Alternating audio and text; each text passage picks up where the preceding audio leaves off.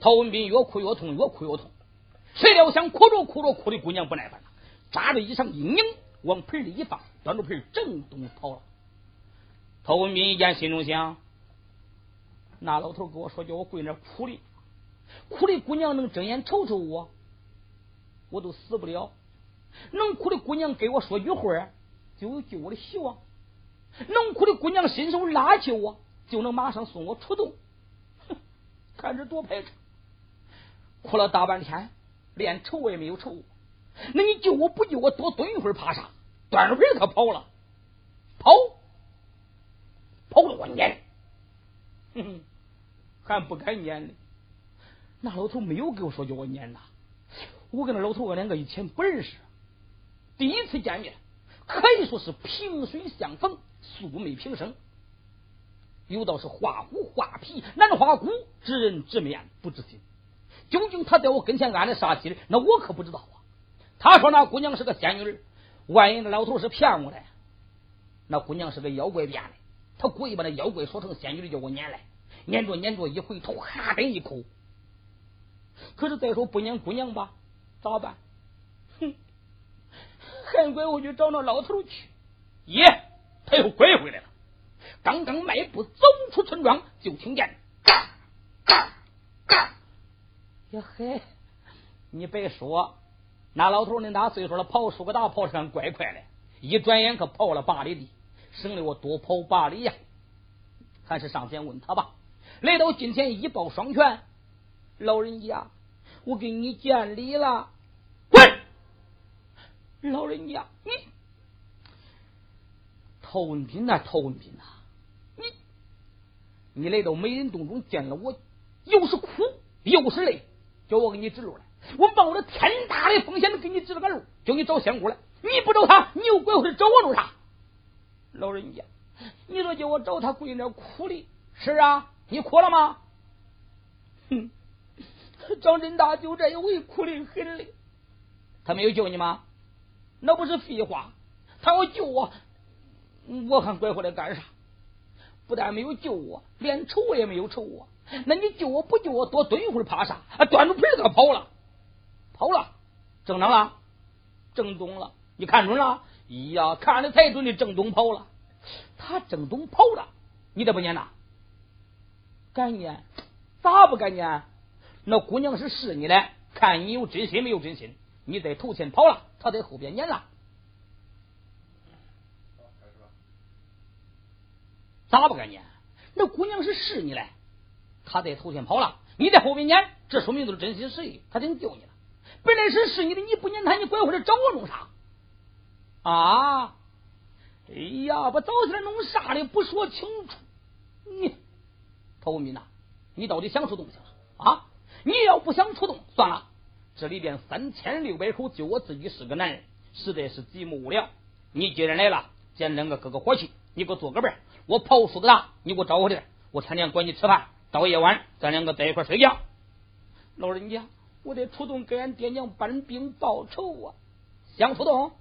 想出动拐回去，上那井台上，到那咋办？哭，还得哭，还得哭。那他要再跑了，再跑一年，该撵该撵，他上天撵上天。我我不会上天呐！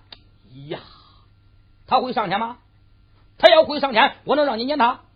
我的意思是说，他跑那，你撵这，务必要撵上他，恳求他，让他搭救你。那我要是撵上他，他要是还不救我咋办呢？我还还拐回来找你啥呀？你还拐回来找我？我跟你说，找仙姑娘必须是一心一意，起码要有三心二意。如果有半点的私心杂念，就不能成事。去吧！啊，老人家，那我去了。我一转身，刺裂长眉老汉，二次招降鼓，直奔江天走下去了。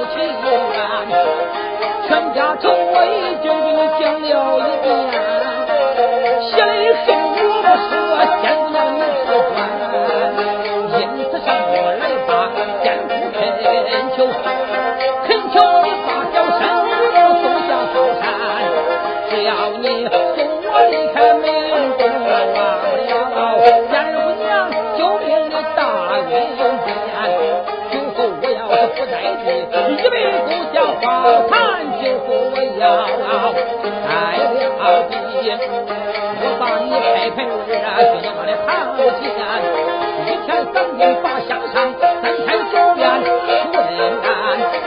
今天你若不把小事打救，头儿天跪人不到你面，头儿一哭，大肠断，谁料想我的先祖还有祸在干。心不愿，抓着衣裳去拧干，拧干放在脸盆里的三个脸盆。要紧，惊住了文凭难判官。是方才那个老徒给我讲了他的言语，我听得全。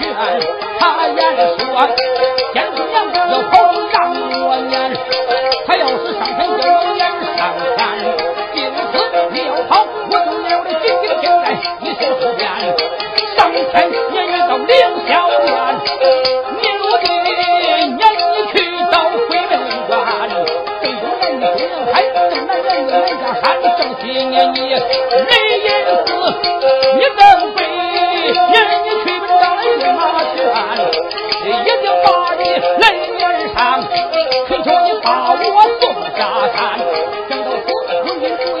大家发狠心去一面见两个人一个跑一个撵过不过去一路烟才开始头一还能撵上一面天这个撵着撵着都撇后边虽然说撵不上还能看见撵着撵着看也看不见那老头说他跑那叫我撵着的撵上撵不上叫能瞅见猴子的年头这撵着撵着瞅也瞅不见了，还撵啥了？自己跑撵自己。我的眼都没眨，我都没见他跑哪去了。四处一看，不见姑娘踪影，就见路北伸出一座黑油漆光亮大门。心中想：这一阵累的我实在够呛。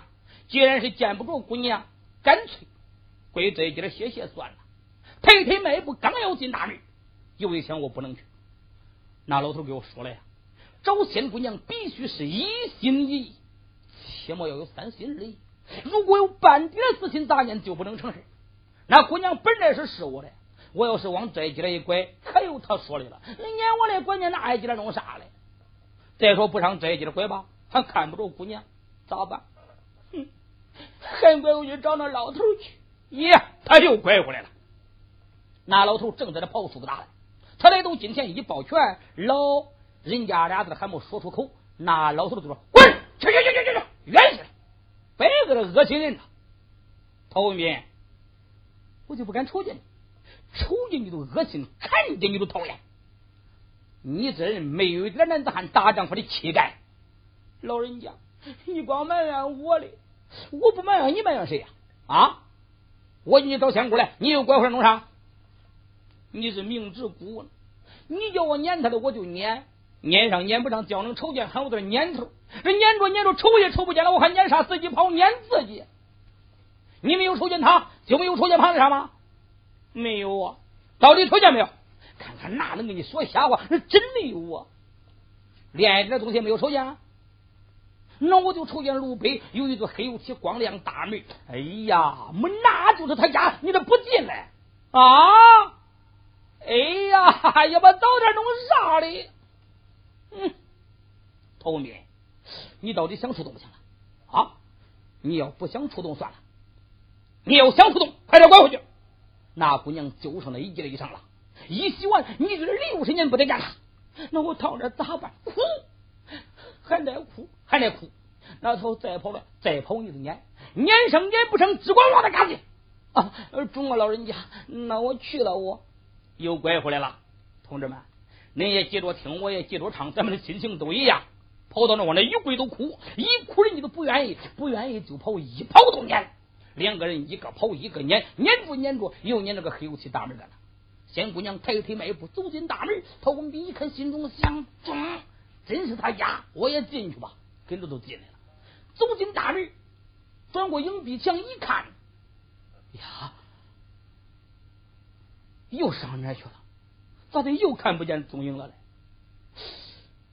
他家跟俺家的不一样嘞。俺家进大门是影壁墙，转过影壁墙是东西两厢房，再往前头走是二门，进二门是俺爹的客厅，再往前头走才是东西楼和俺娘的堂楼嘞。他这大门里头影壁墙那边才啥也没有呢？难道说在二门里边吗？我进二门看，进二门一看还没有，进三门。简短解说，走进了七道门，面前这才闪出一座客厅。文斌心中想：那姑娘八是在客厅里等着我呢，我进去看吧。迈步走进客厅一看，不见姑娘的踪影。只见客厅的摆设金碧辉煌，应有的尽有。正当间放张八仙桌，两壁墙摆着两把椅子。文斌一见这个椅子啊，散劲了。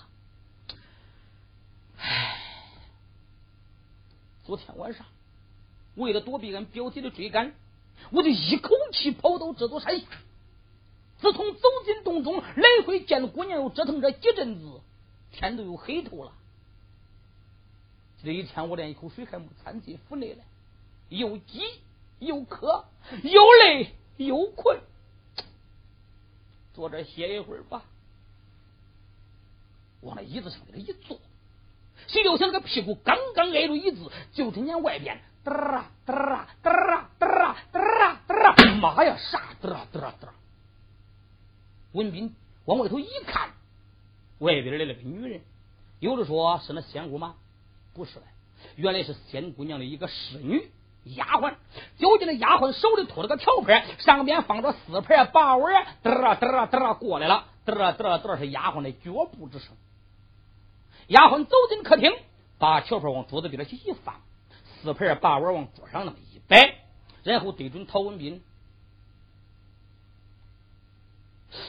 陶文斌一看自己埋怨自己，陶文斌那陶文斌，我得恁傻嘞！怪不得我在这井台上那样的哭，那姑娘都不理我。他这里头都是哑巴，那咋理我嘞？给我比比指指，还不是东西摆好了，倒着吃吧。这一天都水米木打牙了，又饥又渴嘞，还客气啥？吃就吃，就见他狼吞虎咽，不多时，风骚彩云，四盘八碗叫他干了个干干净净。等他吃罢了，丫鬟把那盘子碗子一收拾，嘚啊嘚啊嘚啊走了，一会儿嘚啊嘚啊嘚啊拐回来了。文斌心中想：着刚走又拐回来干啥嘞？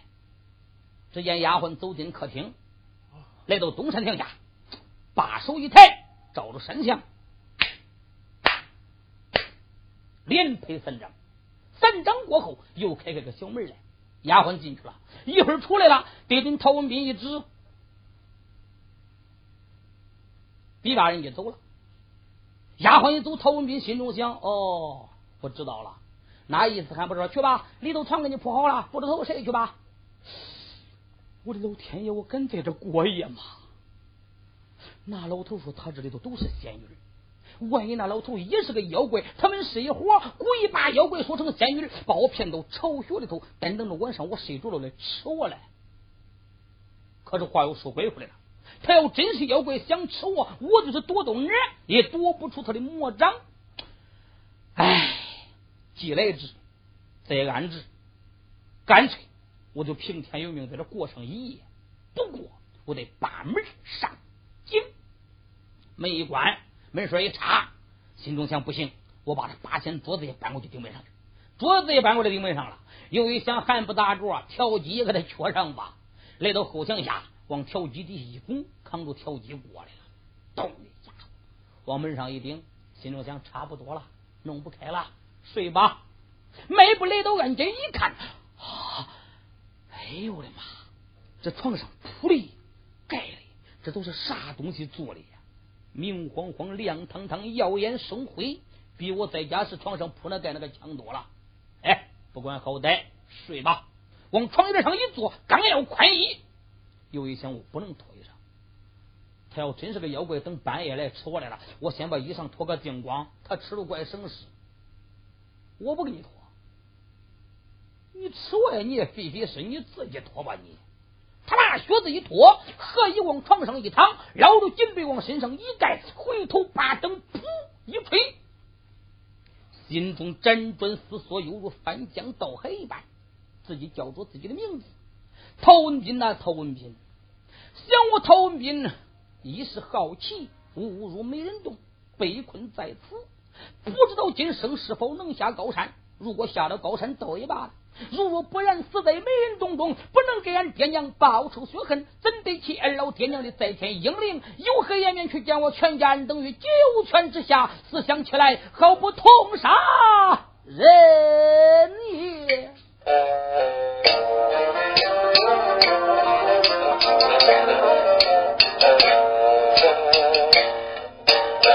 曹文斌躺床上，难分朦胧。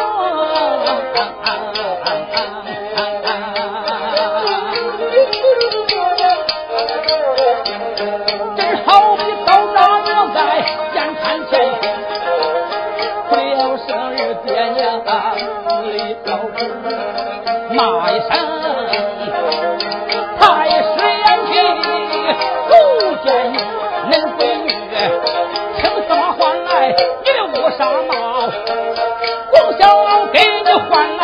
好魂龙花了去，给你换来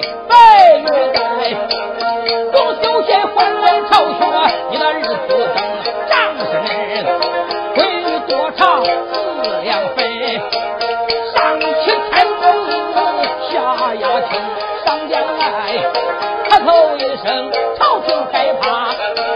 下边来多个军车无人接近你狗人是将人陷害害了我的全家人奴丧寒死若不是狗奸贼将人陷害本少爷我怎会呀离开北京少爷我怎不会离乡背井本少爷我怎会被孙子兵一生？我离开美人宫，拿住剑眉，点天灯藏着我，死在了八宝林中，变成厉鬼，我也要说他掐死狗奸淫。小公子越思越想难入睡，就听见唰唰唰一阵脚步声。哎呀妈呀，来吃我来了吧？不敢睡了，赶紧起床。抓着被子往旁边的一翻，抽身坐起，睁眼一看，呀！哎呦我的老天爷！这里边的夜真短，我还没有睡着的可明了了。哎，别睡了，赶紧起床！急忙下床，穿上靴子，来到民间一看，呀！这昨天晚上我睡的时候，门是我关的，门锁是我插的，桌子是我搬的。条机是我扛的，都在那门上顶着呢嘛。我连一眼都没有眨，并且连一点响动都没有听见。那门啥时候可开了了？东西谁又给他搬拐回去了？果然是仙女神通广大呀！他正想来，丫鬟来到近前，给他一指：“意思水端来了，洗脸吧。”陶文斌就洗脸，洗把脸，丫鬟端着水，哗一泼。嘚啊嘚啊嘚啊，走了一会儿，嘚啊嘚啊嘚啊，端着饭又来了，往桌上一摆，给他一指，他就吃。同志们，不觉早进午来昏又止，两宵才过又清晨，光阴似箭，日月如梭，转眼间三个月零九天已经过去。这一天正好是一百天来，一百天清晨早起，陶文斌在床上还没有起床的时候，就在那盘算了，自己叫做自己的名字，陶文斌呐，陶文斌呐。想我陶文斌自从十一月十六日走进美人洞之中，到今数一数，查一查，算上一算，今儿啊，整整一百天来，一百天来，我还没有见过姑娘到底啥样嘞。虽然说没有见过姑娘，但是丫鬟天天伺候我，实在周到，可以说是水来施手，饭来张口，对我是无微不至啊。对我那好。咋不放我走呢？既然不放我走，为什么不害我呢？哦，既然没有害我，这说明对我是没有加害之意，可又没有放我走。我知道了，这里边三千六百口就那一个老头，还不是欠男人，兴许是想留住不让我走呢。哼，今儿啊，我使使劲。我就说走了，我一说走，他肯定出面来挽留我。给等他给我见了面，我再缠住他不放，让他救我。主意拿定，他就起床了。起到床来，丫鬟先端水，后端饭。等他用不了饭，丫鬟把这盘子碗自己收拾。刚要走，陶文斌一抱拳：“丫鬟姐，请留步。”那意思干啥来？说吧。丫鬟姐，我来恁家一百天了，白天来吃了饭。就睡觉，睡起来再吃饭，实在是寂寞无聊。我呀，来到这里一百天，还没有见过姑娘到底啥样了。有心见见仙姑娘仙容，但不知恁仙意如何。丫鬟把头一不来，手一摆，意思严格拿大将子，闲也不沾。丫鬟姐，我不想在恁家了，我想走了。那意思，你说你走了？我不当一人，你搁这等着，我到楼上跟俺姑娘说说去。丫鬟姐，借你口中言，传我心腹事，但愿你快去快回，我在这恭候佳音。嘚啦嘚啦嘚啦，走了，嘚啦嘚啦嘚啦，拐回来了。陶文斌赶紧迎接丫鬟姐，仙姑娘心意如何？那意思你说你走了，到楼上跟俺姑娘一说，姑娘愿意，走吧，行吧。陶文斌心中想：看糟糕不糟糕？嗯。文斌的陶文斌，这窝囊事都给我给办完了。我想着使使劲，这又死掉里头了，那还不是愿意？走吧，走不走呢？走吧，今天上午到那吃饭，今天晚上到那安身。不走吧，我自己说走了，人家又愿意，我咋不走嘞？男子汉说句话能不算话？哼，走就走。丫鬟姐，学生告辞，后会有期。那意思不客气，行吧。陶文斌无奈何，只好出来了。文斌离开县府，走出村庄，心中空荡荡、漫无目的的往前行走。大约走过了五六里，就听见前边嘎嘎嘎！呀呵，那不是老头跑树疙瘩那声音吗？咦，我想着我们已经分别两三个月了，再难见到他老人家。谁料想鬼使神差，又使我们再次相见，这才叫踏破铁鞋无觅处，得来全不费功夫呢。我还是上前问他吧。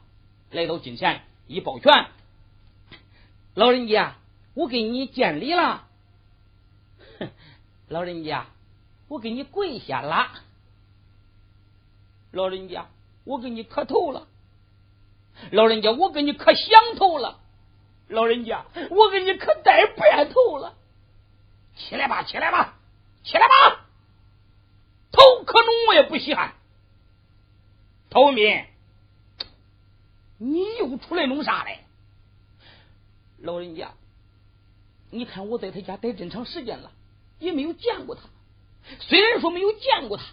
但是丫鬟天天伺候，实在周到，可以说是水来施手，饭来张口，对我是无微不至的。我想到待我那好，不放我走。这里头三千六百口，就你自己是个老头，还不是欠男人，兴许是想留住不让我走呢。我想着我使使劲，我只要一说走，他肯定出面的挽留我。等他给我见了面，我再缠住他不放，让他救我。谁料想我一说走了，他都叫我走。看你多赔偿！你自己就是你走了，人家为啥不让你走呢？啊！你呀，老人家，你别光埋怨我了。这时间够漫长的，叫谁谁不急。今儿都整一百天了，今儿够一百天了。那别的不清楚，你能不明白？自从十一月十六日到今天，不整整一百天了？整了？天到黑了？没有啊。哎呀，我那个事已经办完了，九十九天零一清晨你都等了，就剩今儿半天你等不了了。今儿中午那姑娘都该跟你见面了，你出来弄啥呢你？啊！哎呀，我早点弄啥的不说清楚。哼，陶文斌呐，那你既然出来了，来吧，找着跑跑出他吧。老人家，我得出动给俺爹娘报仇啊！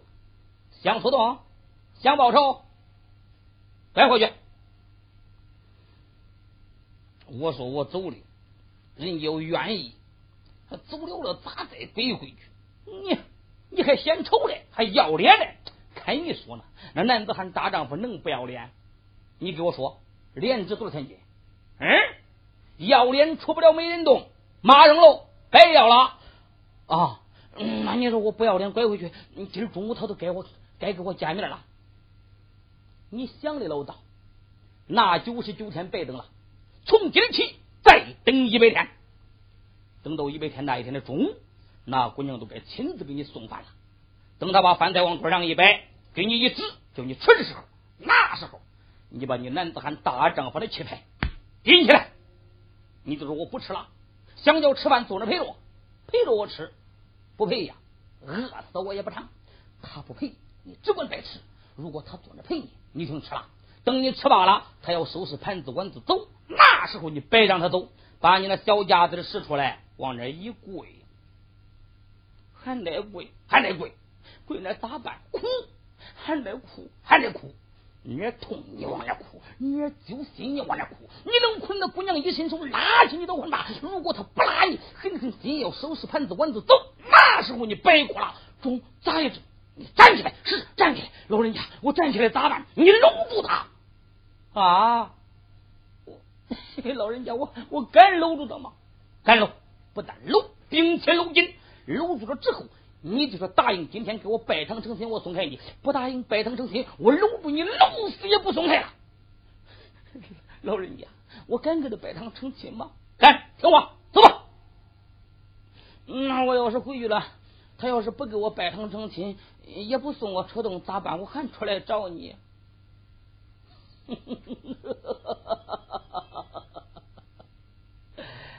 陶文斌呐，你想着我天天都没有事跑苏个大是不是？啊，实话跟你说，跑苏个大是为了等你。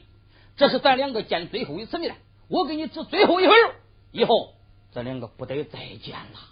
走吧，走吧，走吧。陶文斌只好拐回来。文斌迈步走进县府，来到大厅，那个屁股刚刚挨住椅子，丫鬟端着饭，嘚儿嘚儿嘚儿来了。文斌心中想：哎，你不敢说，以前呐，丫鬟伺候我实在周到。再说呢，以后还得在一块白天相处。再说呢，我说我走的走了的拐回来了，人家毕竟是主人，先跟人家说话没有啥。站起身来一抱拳，丫鬟姐，我又回来了。丫鬟大嘴一撇，指头一倒脸，意思不要脸货，走到这拐回来。陶文明心中想：看糟糕不糟糕？撇撇嘴，倒倒脸，不是说不要脸吗？人到矮檐下，怎肯不低头？不要脸不要脸吧，那也没有啥。丫鬟把这盘子碗都往桌上一摆，给他一指，他就吃。同志们，有话贼长，无话贼短。简短地说，就是九天一过。一百天这一天清晨早起，陶文斌起到床来，梳洗一毕，坐在大厅，好不容易等到天到正午啊！天一正午，文斌心中想：那姑娘为啥还不来给我送饭呢？这咋咋的听不见她的脚步声呢？正想着听不见脚步声呢，就只见大厅门口一影，仙姑娘迈步走进客厅。文斌心中想。我来到这半年多了，还没有见过姑娘到底啥样今儿啊，我要好好的看看她。这才闪双睛，瞪二目，仔细打量玉面仙姑。只见这姑娘沉鱼落雁之容，闭月羞花之貌，比天天仙，比玉玉霞，有琼城琼姑之色，好像是洞中莲花，暗点如流，九天仙女的月宫嫦娥一般，真漂亮啊！那老头说叫我搂住她。叫我给他成亲的，这姑娘要真能跟我成亲，我陶文斌情愿怕一辈子老婆。想到此，一抱拳，仙姑娘，我给你见礼了。仙姑娘没理他，把这盘子碗往桌上一摆，然后对准陶文斌一指。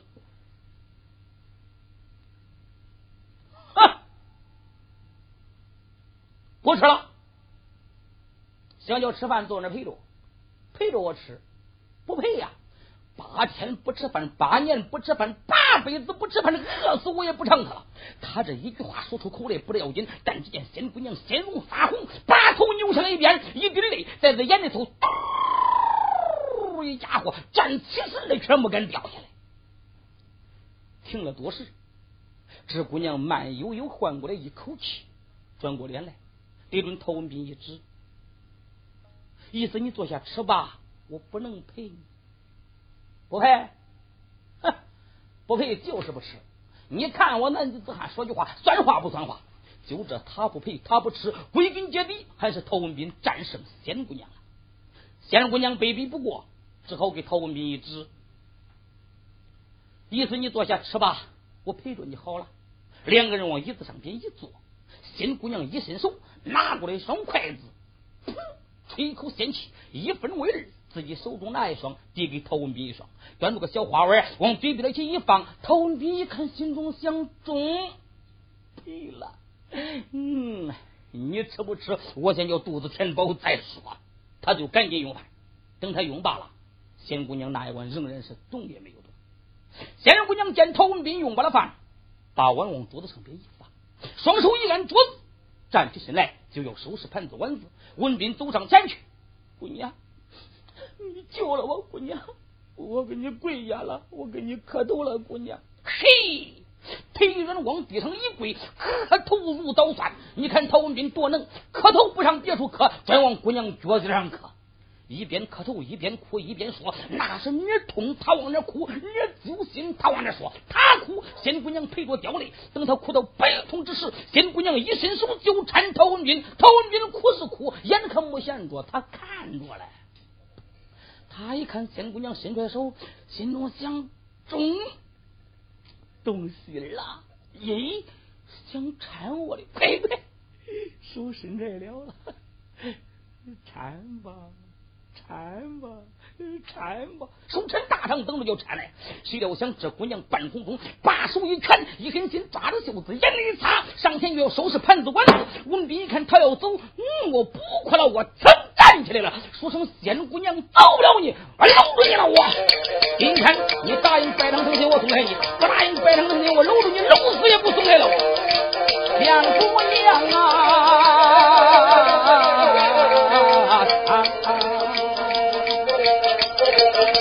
不由得一阵子心中伤心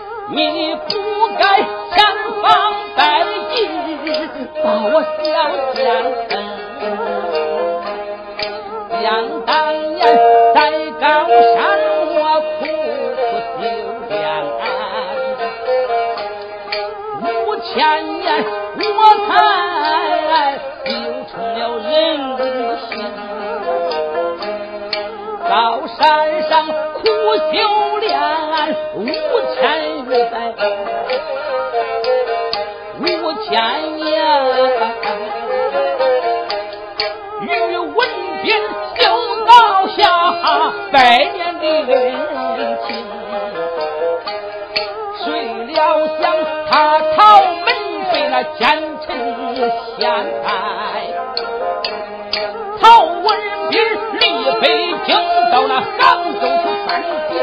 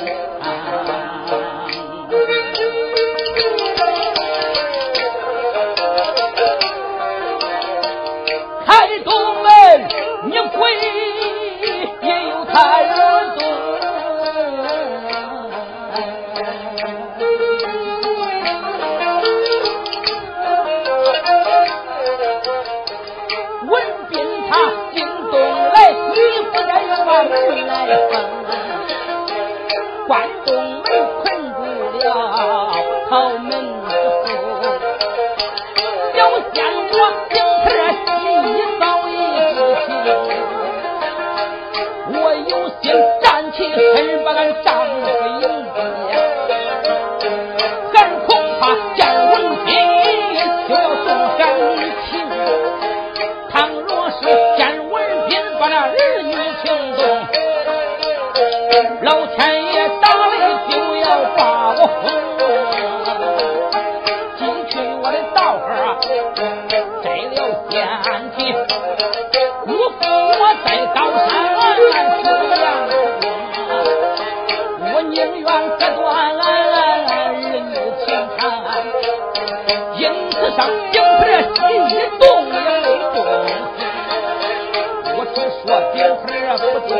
万事皆